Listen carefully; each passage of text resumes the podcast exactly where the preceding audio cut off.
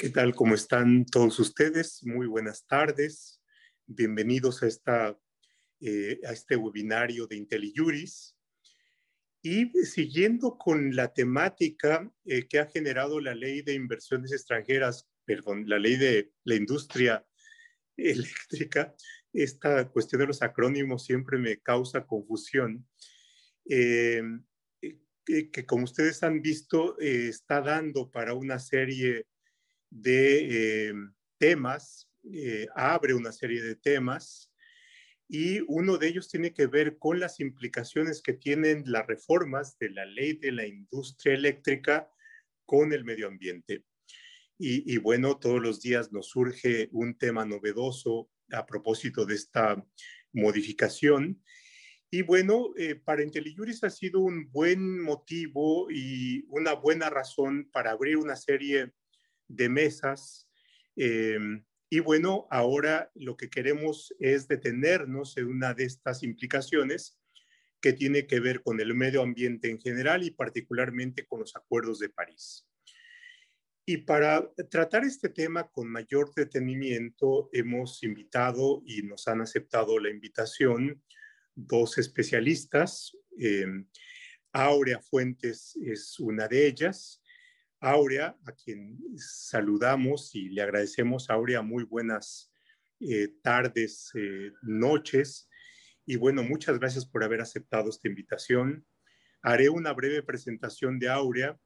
Ella es abogada por el ITAM y se ha especializado en cuestiones de regulación, eh, medio ambiente y energía. Para que ustedes tengan una idea, a pesar de que hemos ya divulgado su, su currículum, Ares abogada por el ITAM.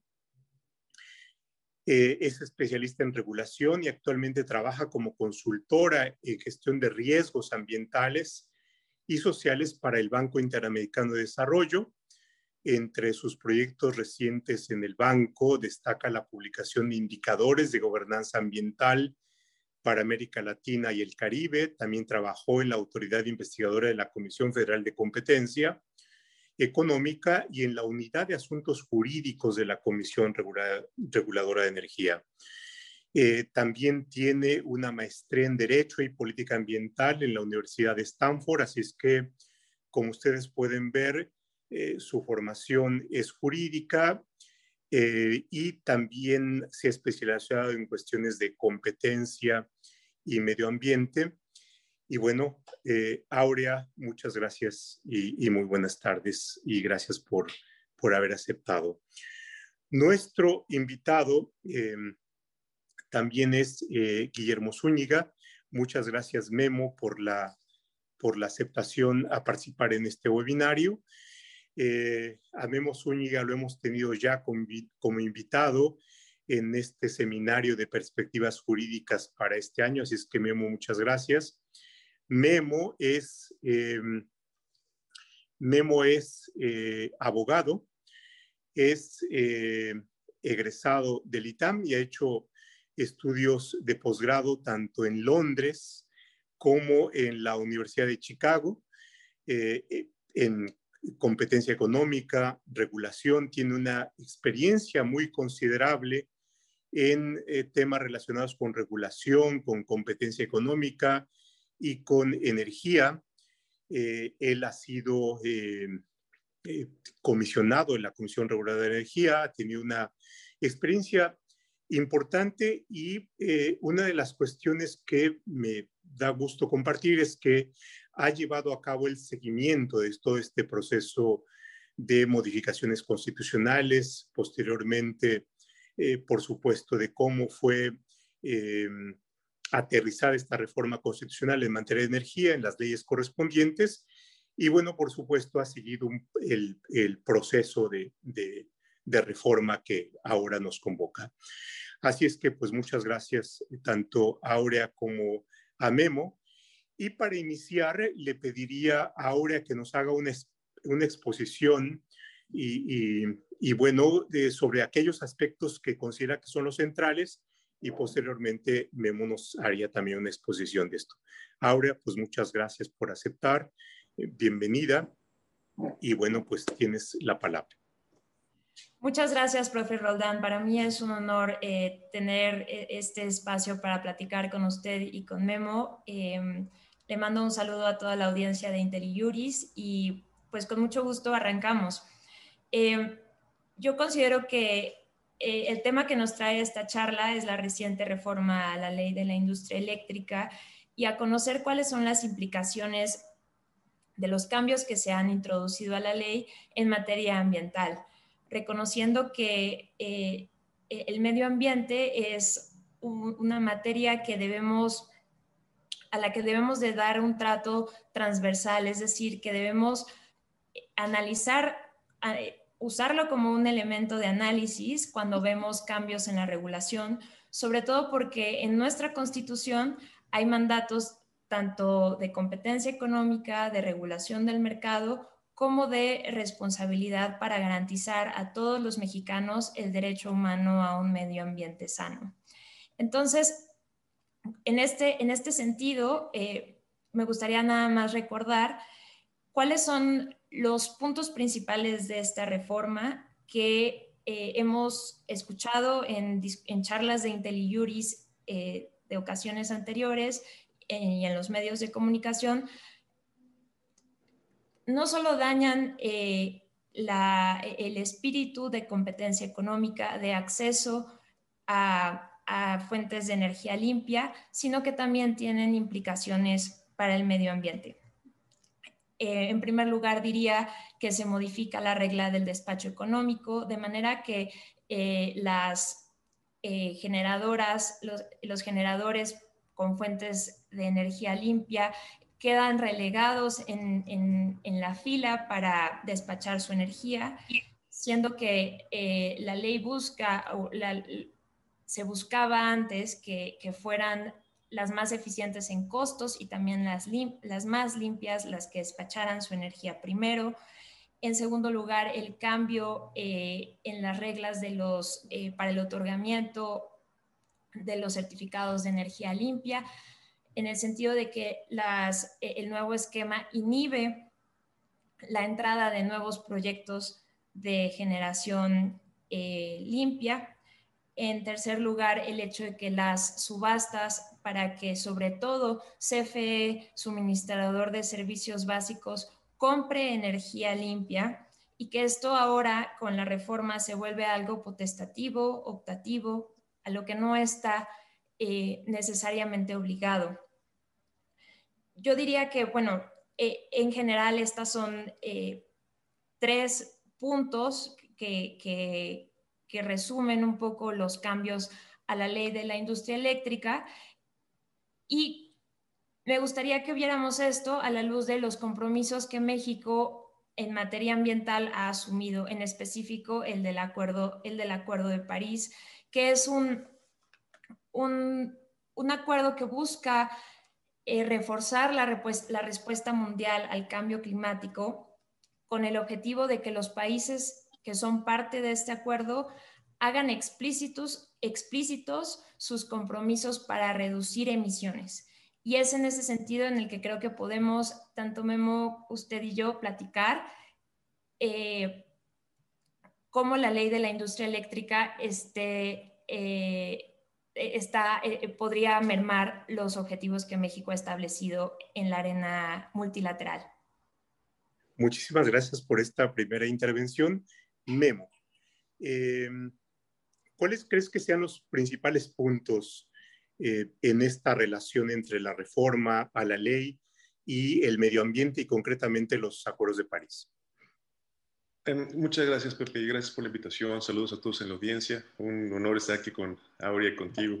Em, pues mira, yo creo que Aurea ya le pegó al clavo en la discusión que tenemos que abordar. Eh, mucho del debate que se ha dado alrededor de esta ley es eh, quiero mencionarlo así, está siendo compartimentalizado. Es una discusión mucho más profunda y mucho más amplia, donde se corre mucho el peligro de que por estar viendo un árbol te pierdas todo el bosque. Em, para, para, tener una idea eh, de lo que representa la energía en materia de cambio climático, eh, no hay que olvidar que el cambio climático es este fenómeno global, internacional, que está afectando a todo el mundo en lo que se refiere a la forma en la cual el ecosistema, los subsistemas ambientales se, se, interactúan, se desempeñan, se llevan a cabo y la forma en la cual eso impacta en la vida del hombre. Estamos viviendo fenómenos climáticos cada vez más extremos. Hace poco vimos eh, cómo Texas, un estado poderosísimo de la Unión Americana, se quedó sin luz y estuvo a punto de tener una tragedia económica y social muy importante que también le pegó a México. Eh, pero esto eh, tenemos que rastrearlo. Eh, el cambio climático como fenómeno tuvo ya una consideración internacional desde ya en forma a, nivel de, acuerdo este, internacional desde 1988, cuando se conforma el panel intergubernamental de cambio climático, justamente para explorar este fenómeno que se empezaba ya a, detectar por los científicos. Es, una, es un avance de la ciencia que empieza a detectar todo, esto. Presenta este panel un informe en 1990, donde identifica el cambio climático como un peligro, como en efecto un fenómeno que está afectando de manera muy, muy, muy nociva todo el sistema y que tenía implicaciones gravísimas para, para, pues, no solamente el medio ambiente, sino nuestra economía, nuestro desarrollo, nuestra vida social, nuestra eh, subsistencia como especie, a tal punto de que en 1992 se crea un gran tratado internacional, que es la Convención Marco de las Naciones Unidas en materia de cambio climático, tratado del cual México es parte. Este es un tratado marco, no establecía medidas específicas, sin embargo sí establecía mecanismos para que todos estos, eh, vamos a llamarle desarrollos nocivos, fueran atendidos de manera armoniosa. ¿eh? No olvidemos que el clima es un bien, el bien más público que hay. No, no, no puedes excluir a nadie del clima. Y lo que pasa en Asia le pega a Europa, y lo que pasa en Europa le pega a Estados Unidos, y lo que pasa en Latinoamérica le pega a Estados Unidos. No, no, el, cambio climático, la contaminación, estos efectos no, no, tienen, no necesitan visa para andar viajando por, por el mundo. Em, la Convención Marco de las Naciones Unidas se empieza a implementar a través de conferencias, eh, las COPs, las famosas COPs, conferencias de las partes, donde se van tomando decisiones importantes como, sobre cómo eh, abordar estos retos.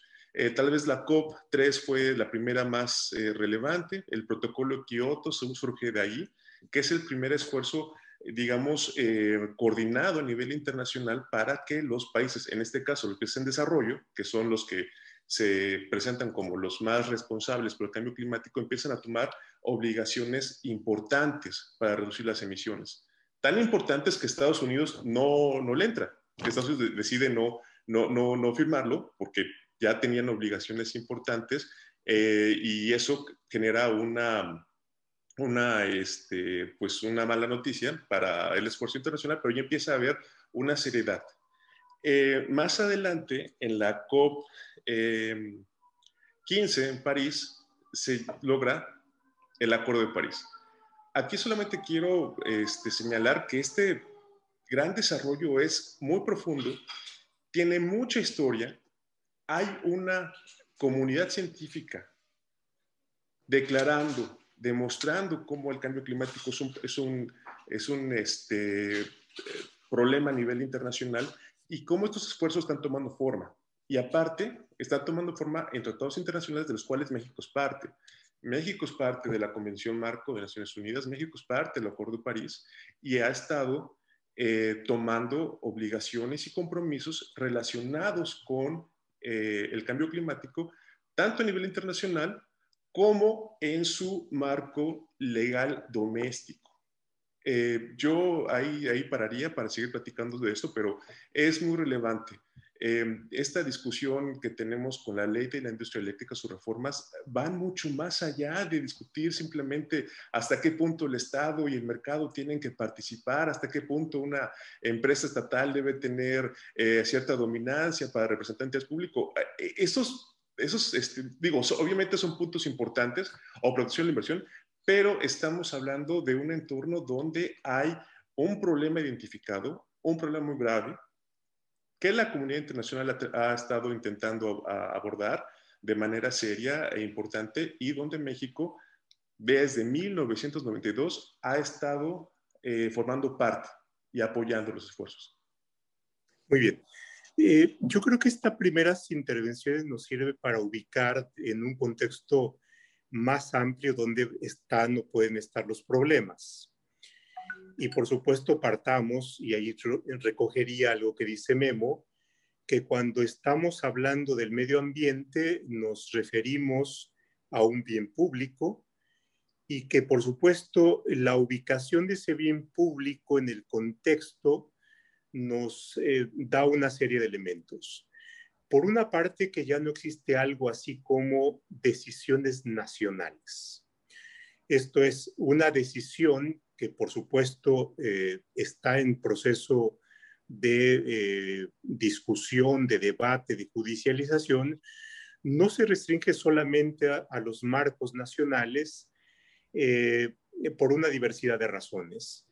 Y por supuesto que esta decisión que se ha tomado en el ámbito interno tiene un impacto internacional y es posible, y yo creo que eso podemos irlo profundizando, esté comprometiendo compromisos que el Estado mexicano ha asumido, eh, pero más allá que los, de los compromisos que puede verse a lo mejor desde una perspectiva formal, lo que está en juego, y aquí retomo esta idea del bien eh, público, está en juego eh, una serie de afectaciones que podemos resentir y podemos ver en el clima o podemos ver en la salud o en el futuro está comprometiendo lo que sucede con generaciones que vienen, ¿no? Entonces, digamos, en esta primera aproximación nos pone ese marco. Y a partir de ahí podríamos ver una serie de derivaciones que pueden tener como escenario eh, el, digamos, los propios foros de discusión de las reformas. Y bueno, lo que hemos visto, por supuesto, es que en los eh, juicios ya iniciados, parte de la argumentación tiene que ver con esto, con las implicaciones que eh, en los foros nacionales y entre las cortes nacionales eh, es relevante los argumentos que tienen que ver con el eh, medio ambiente y por supuesto con los compromisos suscritos por, por, México y asumidos por México. La otra cuestión tiene que ver con el posible escenario que pueda tener esta reforma en el marco internacional. Y ahí se nos abren otros foros y, ver qué otra cuestión tiene que ver. Ahora, vayamos por partes. Eh, y, ahí ahora ha puntualizado varias cuestiones. Uno, por ejemplo, tiene que ver con las modificaciones de las reglas del despacho y de qué manera se va a estar, se da la prioridad en la reforma. Otro tiene que ver con los certificados de energías limpias eh, y al menos ya tenemos aquí dos, dos elementos. Entonces, eh, me gustaría ahí, Aurea, que nos explicaras un poco cómo es que estas, esta modificación de las reglas del despacho y la prelación o el orden antes de la reforma y ahora con la reforma se plantearía y cuál podría ser el impacto en esto que estamos y en lo que nos concierne en esta mesa, que es el medio ambiente y los acuerdos de París. Entonces, ahí me gustaría, y si quisiera pedirte que puntualizaras eh, el impacto en esta parte. Claro. Eh, es, para que México cumpla con sus compromisos de reducción de emisiones de gases de efecto invernadero, es muy importante que el sector eléctrico y muchos otros sectores, pero el sector eléctrico sobre todo, se, transforme para ser mucho más limpio y para que las emisiones en las que participa este sector sean más bajas. Estaba leyendo hace poco que el sector eléctrico contribuye en México hasta un poco más de 30% en las emisiones de estos contaminantes. De manera que su participación es muy fuerte y por lo mismo eh, es la importancia de este sector eh, en, en, renovarse y en reducir los contaminantes eh, que, hoy en día produce cuando genera electricidad, la electricidad que consumimos en nuestras casas. La, em, la ley de la industria eléctrica iba en ese sentido, estaba eh, diseñada para poder incentivar nuevos proyectos de generación limpia y, que cada vez más eh, el sector eléctrico se limpiara de estas emisiones que, les comento. Muy específicamente, el, el compromiso de México en el Acuerdo de París es reducir sus emisiones en general, todas sus emisiones de gases de efecto invernadero en 25% para el 2030. De manera que se volvió imperativo eh, en 2015, que es cuando se adopta esta, este compromiso de México, hacer, acelerar el paso y meterle velocidad para que el sector eléctrico pudiera tener una mayor eh, cantidad de generación limpia.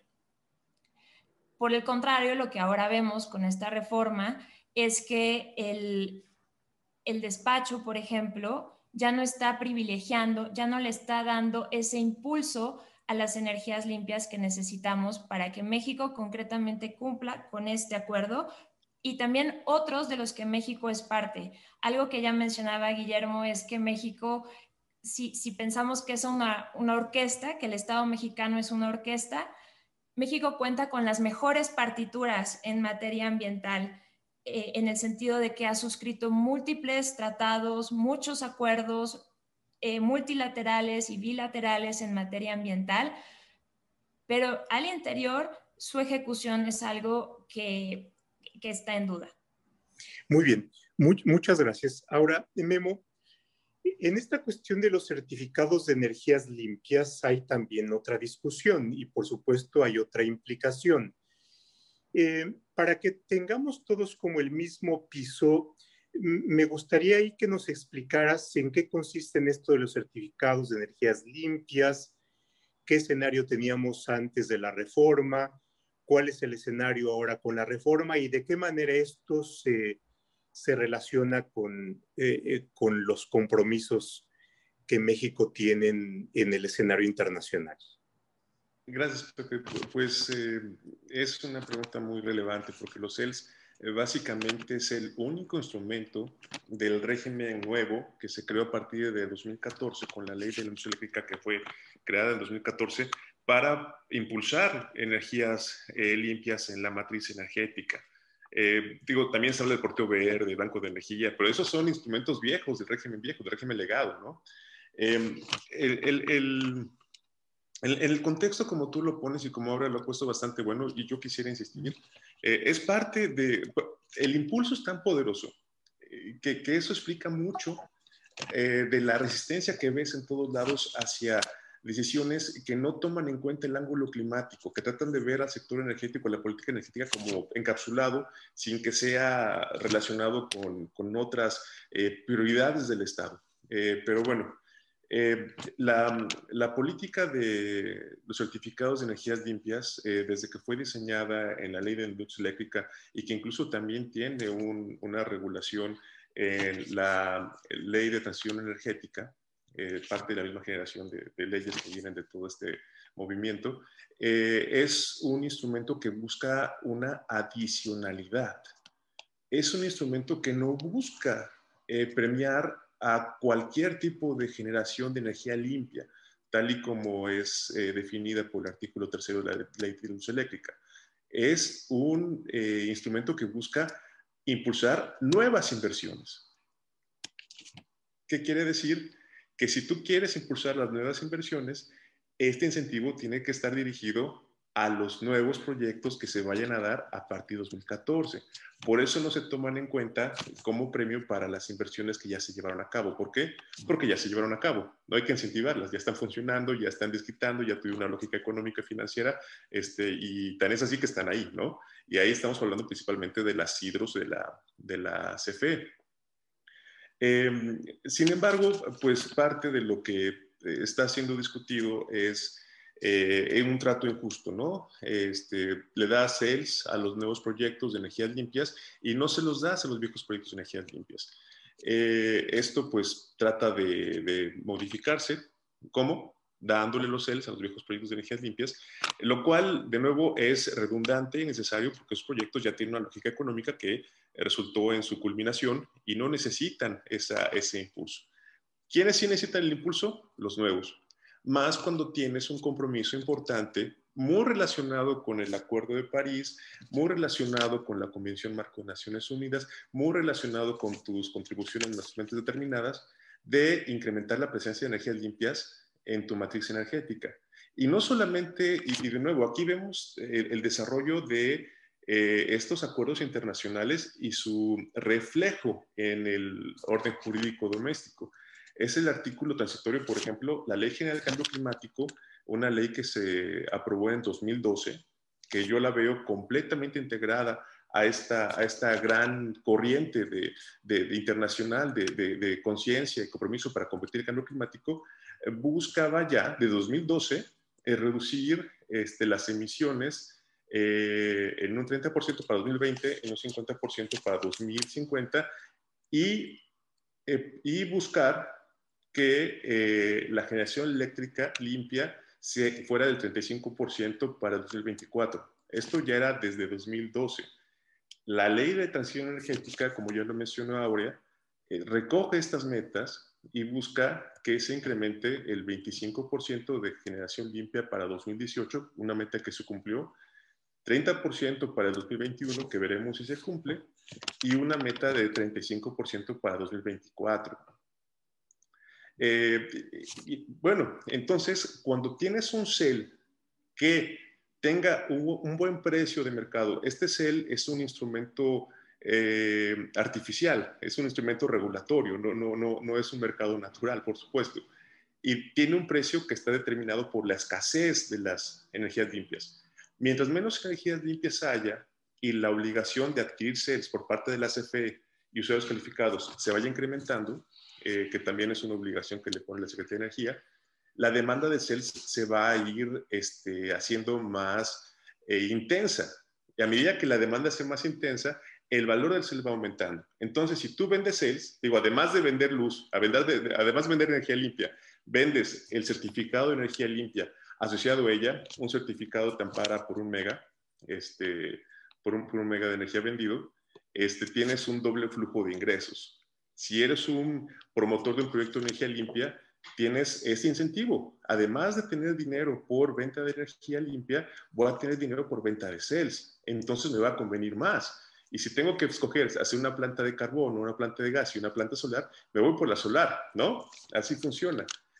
¿Qué sucede si tú de repente, como está pasando en la industria eléctrica, decides darle este derecho de incentivos de cells a toda la generación eh, vieja y nueva? Eh, pues simplemente el valor del cel se diluye.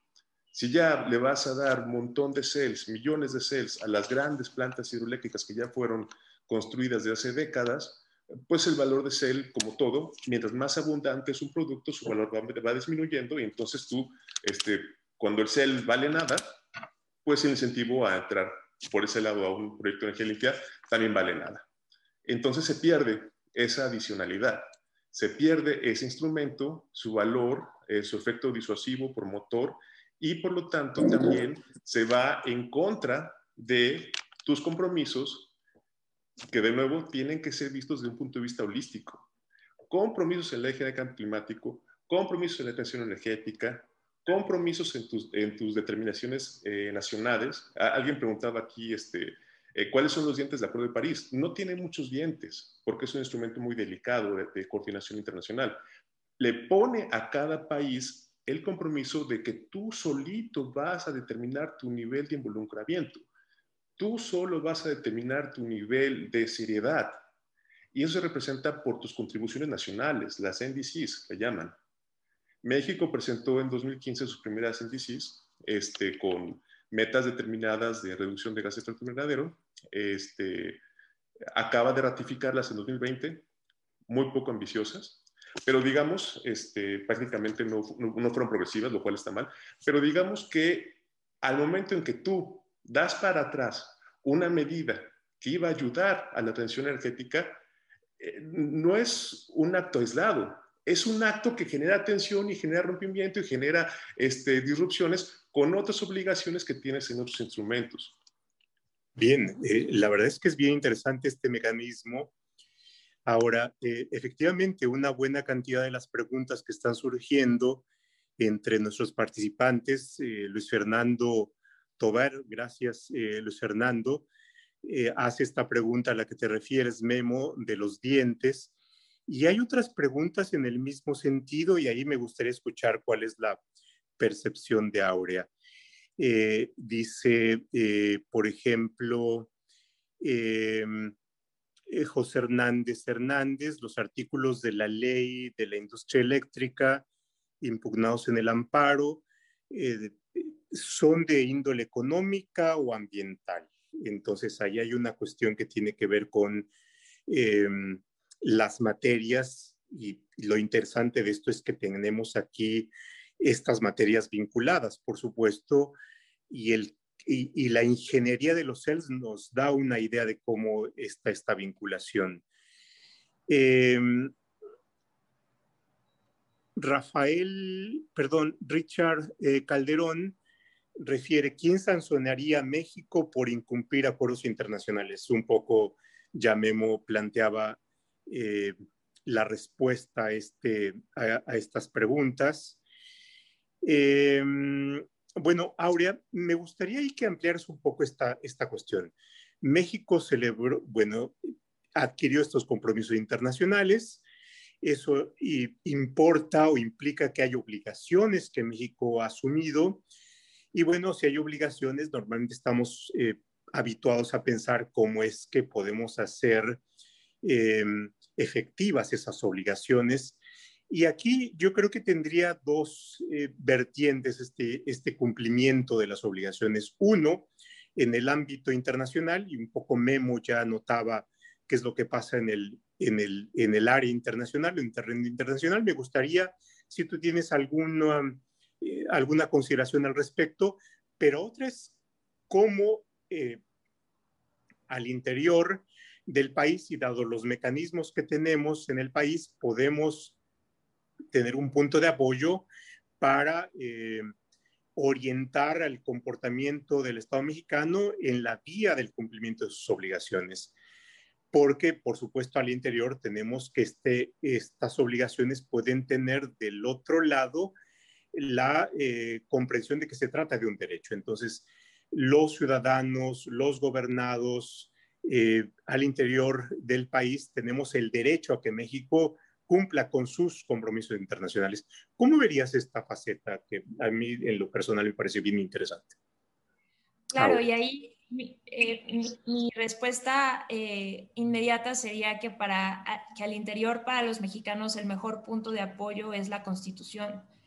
Eh, actualmente el artículo 25 establece que la rectoría del Estado debe de ser eh, sostenible, es decir, debe de garantizar condiciones para el presente y para el futuro, no solo en forma, de forma eh, financiera o económica, sino también considerando el medio ambiente para no solo los del presente, sino también para los que vienen. Entonces, ese es, es un elemento importante. El artículo cuarto eh, es el que cristaliza el derecho humano a un medio ambiente sano. Entonces, eh, eh, en esta primera reacción que tengo, yo creo que al interior es, es la constitución la que, la que ahorita ofrece el, el mejor apoyo para que los mexicanos podamos exigir un, un, un, mejor, un medio ambiente más sano una mezcla o, un acceso a, energía eh, más limpia, más barata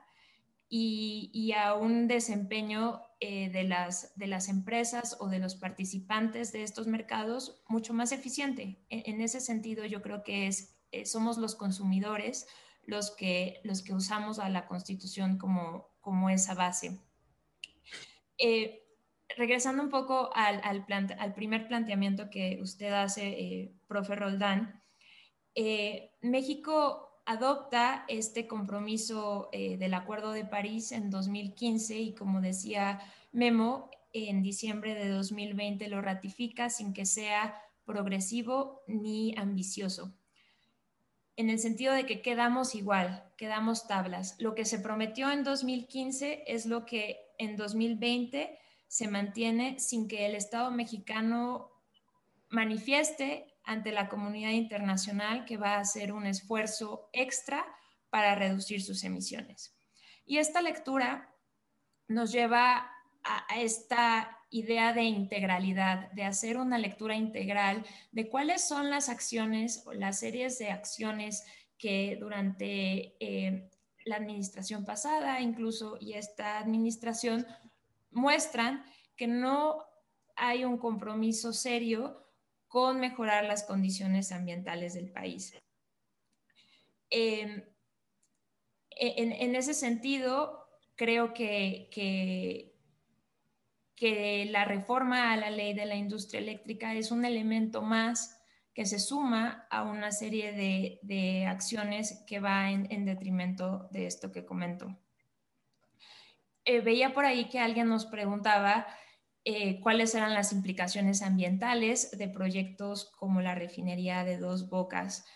Y eh, muy concretamente puedo decirles que una refinería, pues uno de los gases de efecto invernadero que emite es metano. Y eso, hace poco este, se, publicó un estudio que, que dice que la probabilidad de partos prematuros por parte de las mujeres que viven cerca de las comunidades que tienen refinerías con un alto porcentaje de quema de, eh, emisión de metano, eh, pues tienen una probabilidad más alta de estos partos prematuros, ¿no? Entonces, eh, e, eso es como una, una consecuencia muy puntual de este tipo de, de proyectos que no están atendiendo a, la protección del medio ambiente sano al que todos tenemos derecho y sobre todo las comunidades más vulnerables. Es importante recordar que eh, una mala práctica ambiental tiene un efecto desproporcionado que afecta todavía más a personas en condiciones de vulnerabilidad. Fíjate que esto que comentas eh, me, trae dos cuestiones a la reflexión.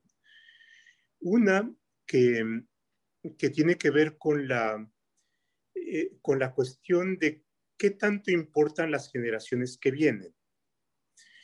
Em, la verdad, eh, estamos poco eh, habituados a entrarle a una reflexión y a una argumentación en este sentido, pero esta reflexión, la verdad es que no es extraña a las discusiones constitucionales.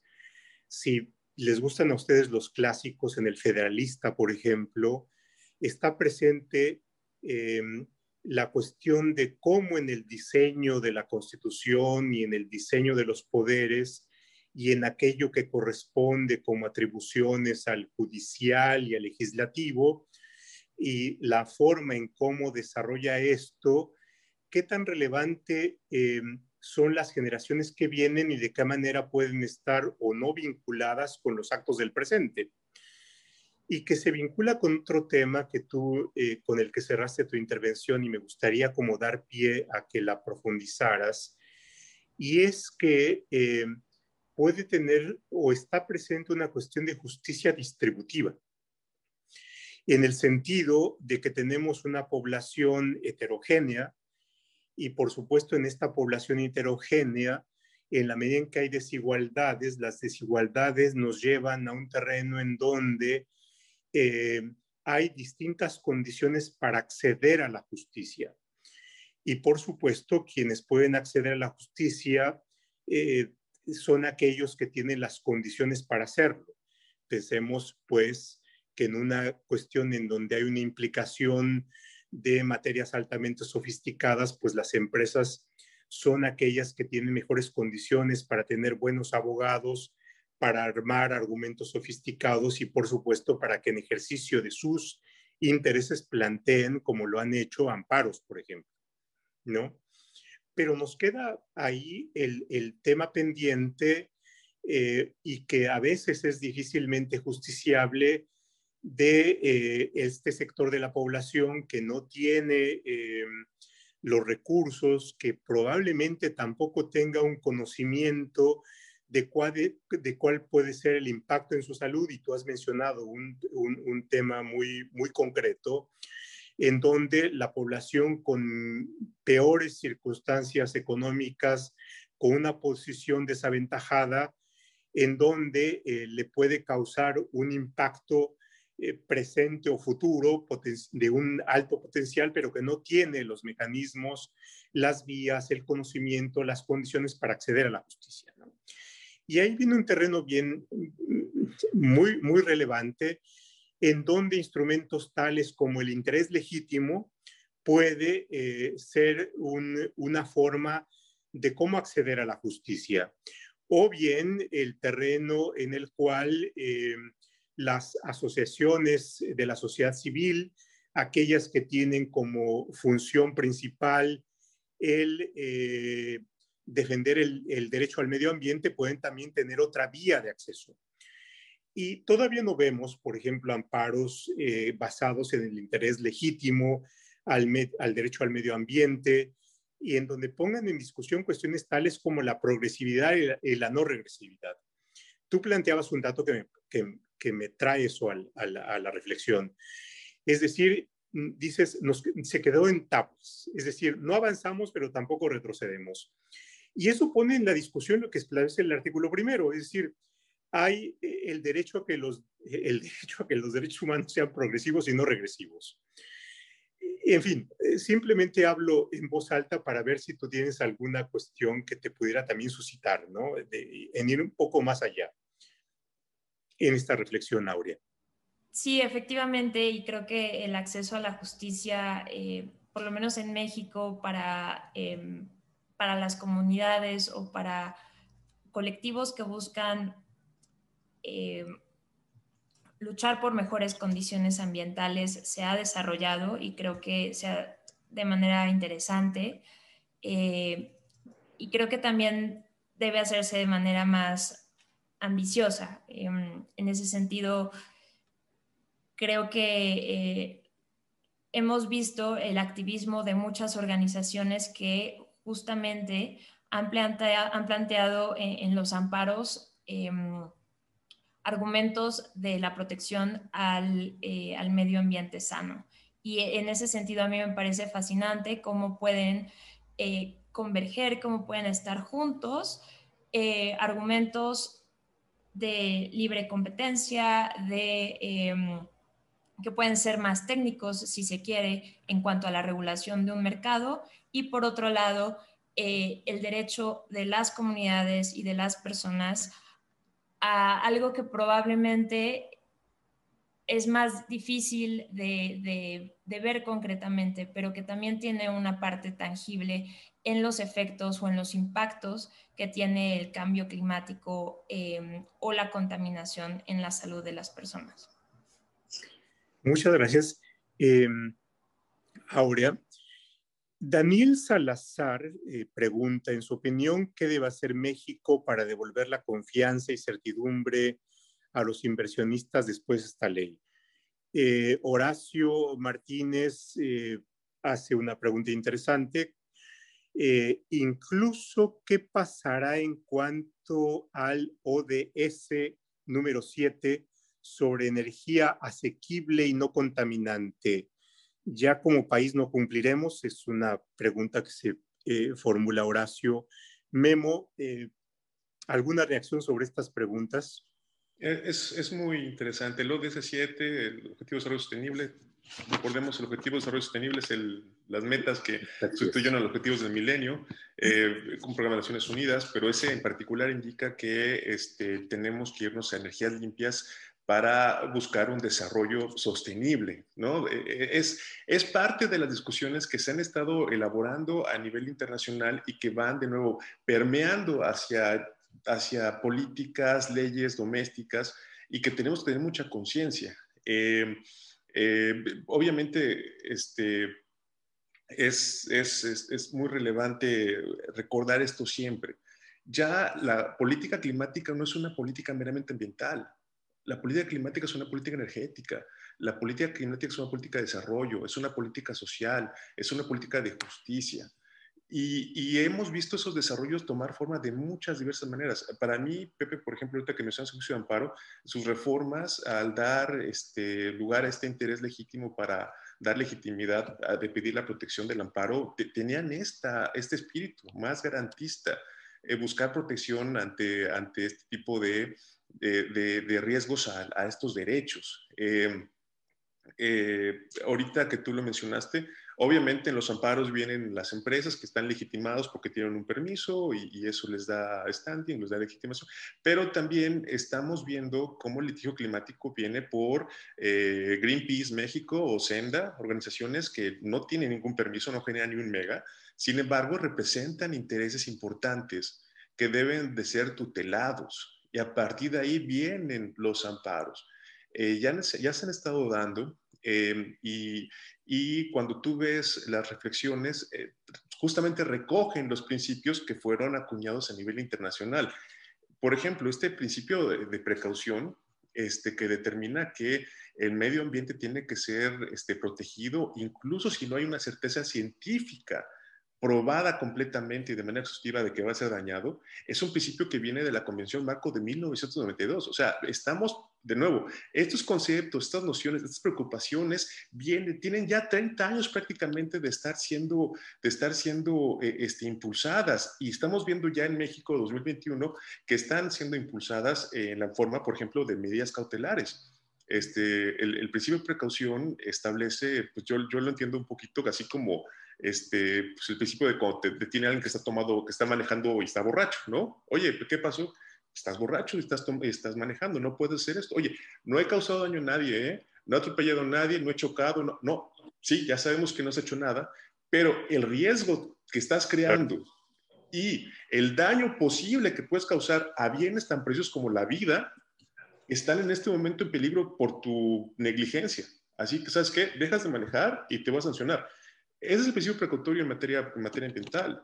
El riesgo que estás tomando es tan grande y el bien que estás poniendo en riesgo es tan precioso, el medio ambiente, que no te va a permitir este, que, que, siga adelante. Entonces, o voy a, bueno, voy a darte una suspensión, la voy a confirmar y además te voy a dar una sentencia en contra. bueno, es algo que está viendo no solamente en México, está viéndose en muchos países, estamos este, viendo cómo incluso jóvenes, niños que, que, que, no han sufrido un daño en su persona, o sea, no, no, no, han tenido una quemadura, no se le cayó su casa, pero sin embargo están diciendo que el cambio climático y, y los efectos nocivos van a afectar para mal su forma de vida y las decisiones que van a tomar de dónde vivir, cuánta familia van a tener, eh, porque, a ver, cambio climático, no va a haber agua, el océano se está acidificando, la pesca se va a hacer más escasa, el rendimiento, el rendimiento de los cultivos se va a empobrecer.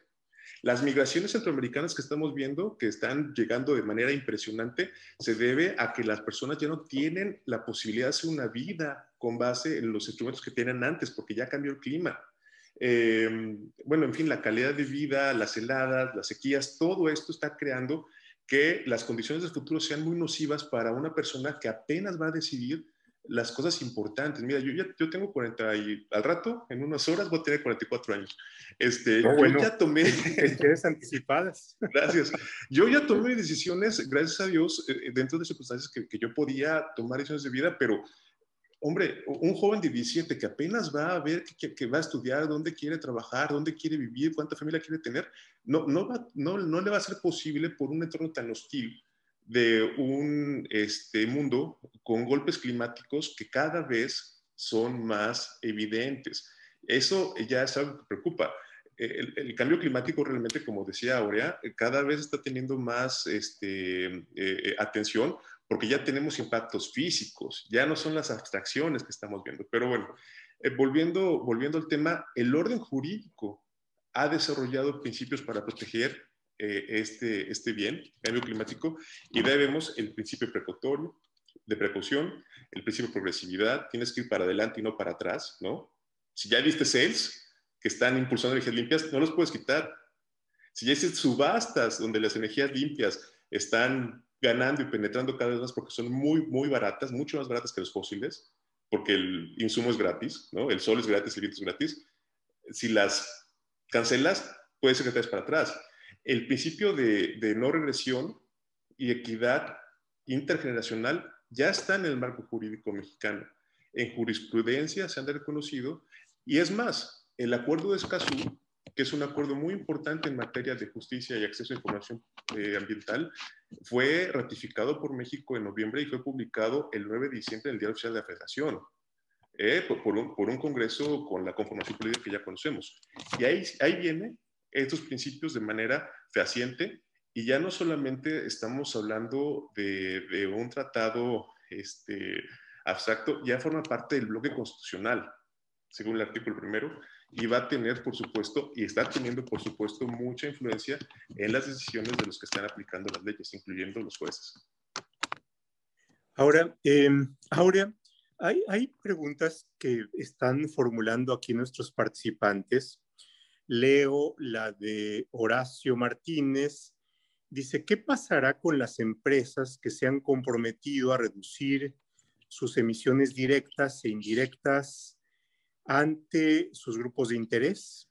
Eh, por ejemplo, aquellas que divulgan a través de CDP y que esta reforma a la ley de la industria eléctrica les pega en sus metas. Entonces ahí hay una implicación hacia las obligaciones de las empresas.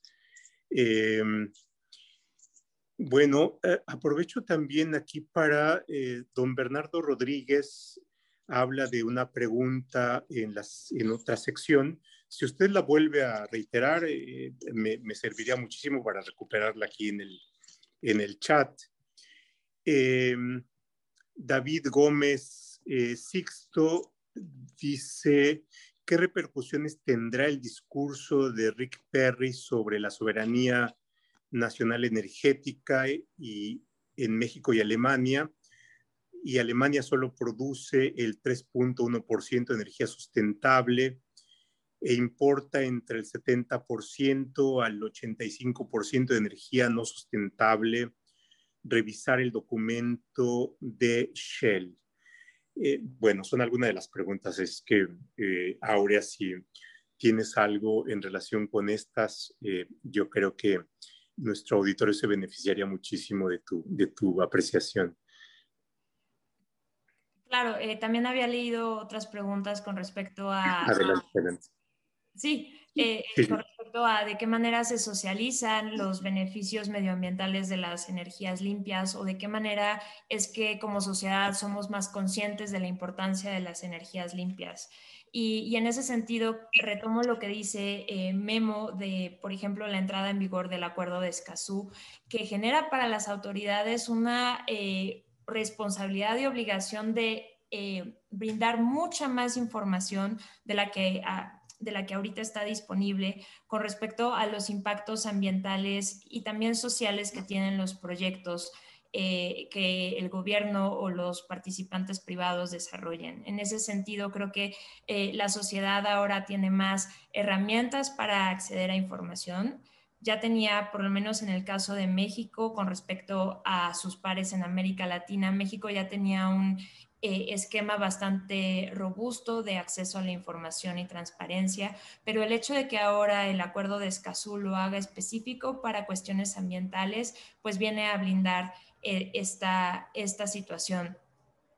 Eh, las, con respecto, bueno, pues el hecho es que efectivamente muchas empresas que habían planteado eh, la reducción de sus emisiones con base en, metas que se establecen tanto en la ley de transición energética como en la ley general de cambio climático o que ahora se ven modificadas por un cambio en las reglas en la ley de la industria eléctrica, pues sí, efectivamente tendrán que eh, replantear esa, esa esa meta de manera que sea independiente y como un esfuerzo eh, desde eh, el sector privado para poder eh, ser mucho más sustentable en su, en su operación.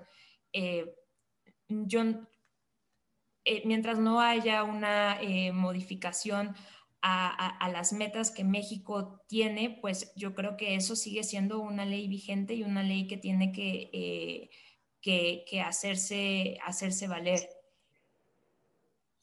Muy bien, muchísimas gracias, Aurea. Eh, don Bernardo Rodríguez, encontré ya su pregunta eh, y entiendo que por las comillas eh, usted está citando, parece ser el dictamen de la, de la reformas a la ley de la industria eléctrica y lo leo. Em, con la ley anterior, que ahora defienden disfrazados de ambientalistas, igual que se visten de feministas cuando nunca atendieron la agenda de las mujeres, ya ahí me queda duda de cuál es la fuente, la CFE estaba obligada a comprar la energía que generaban los privados sin importar si podía utilizarse o no. Eh, lo anterior se traducía en un subsidio millonario a costa del sector público y de los bolsillos de los consumidores. Con la reforma de Peña Nieto se terminaron de abrir las puertas del sector con el fin de que los privados pudiesen generar energía eléctrica y la empresa pública tuviese que adquirirla forzosamente. Una analogía nos permite entender lo ocurrido. Eh, la red eléctrica, responsabilidad de la CFE, es como una carretera de dos carriles. Con la reforma peñista se multiplicaron los fabricantes de automóviles que deben correr en esa carretera. Se hicieron más coches, pero nunca se amplió la carretera porque para ello se requieren grandes inversiones que tenía que hacer la empresa pública, no los dueños de los autos. Hasta aquí la cita. Eh, Memo, parece ser como que esto corresponde a alguno de los dictames, al menos me, resulta, pero, pero eh, lo que hay aquí es importante porque tiene que ver con los argumentos que están en el debate social. Eh, ¿Cómo verías esta, esto que nos está poniendo en la mesa don Bernardo em, sobre el problema que hay, que plantea? Mm, pues hace alusión al programa de IPP, ¿no? Los productores independientes de energía. Eh, es eh, este programa de, contratación eh, que en todo el mundo se utilizó por empresas estatales cuando se les acabó el presupuesto para generar, para invertir en, nuevas plantas, ¿no? Porque pues, el presupuesto de las entidades públicas es finito y el gobierno tiene muchas obligaciones, no solamente energía, sino también salud, seguridad, en fin.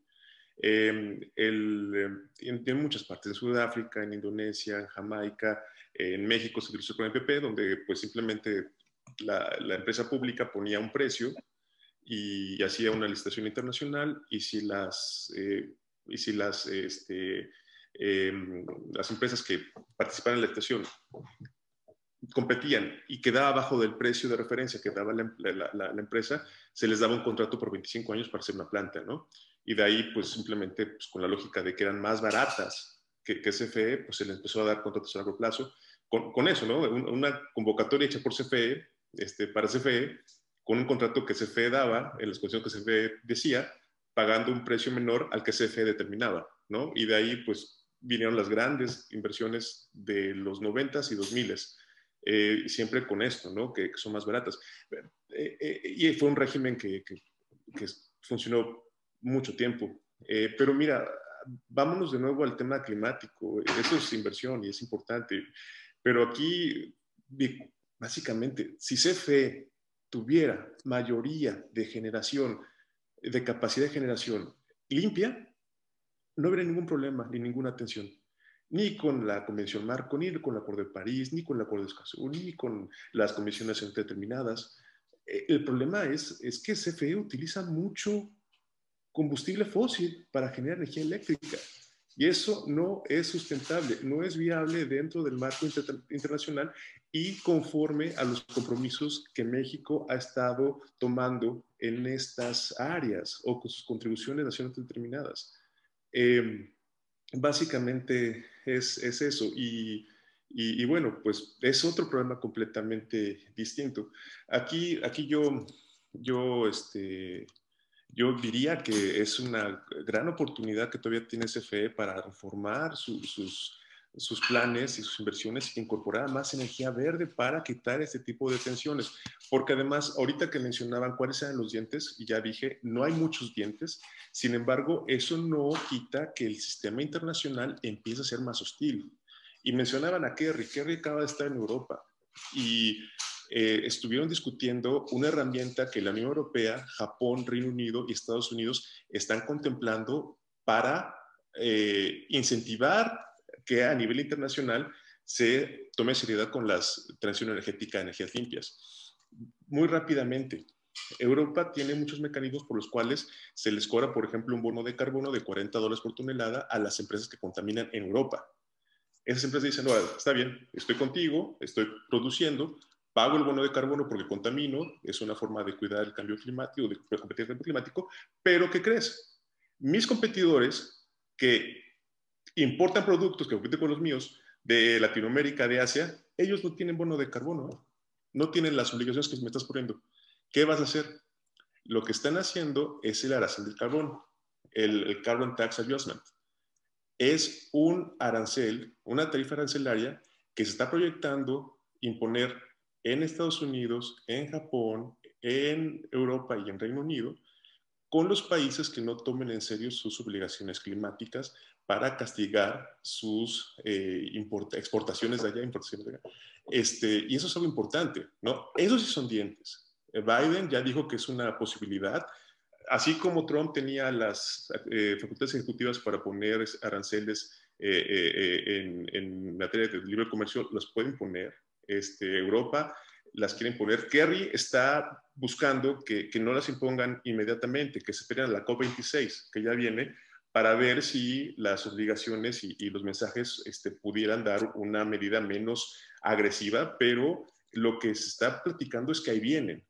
Y esos sí son dientes. Y entonces, cualquier país que no demuestre un compromiso y una seriedad con el combate al cambio climático, este, que ya lo dijo Aurea, lo dije yo, México no está demostrando hacerlo, este, pudiera tener este castigo de comercio internacional bastante legítimo por parte de eh, mercados muy relevantes.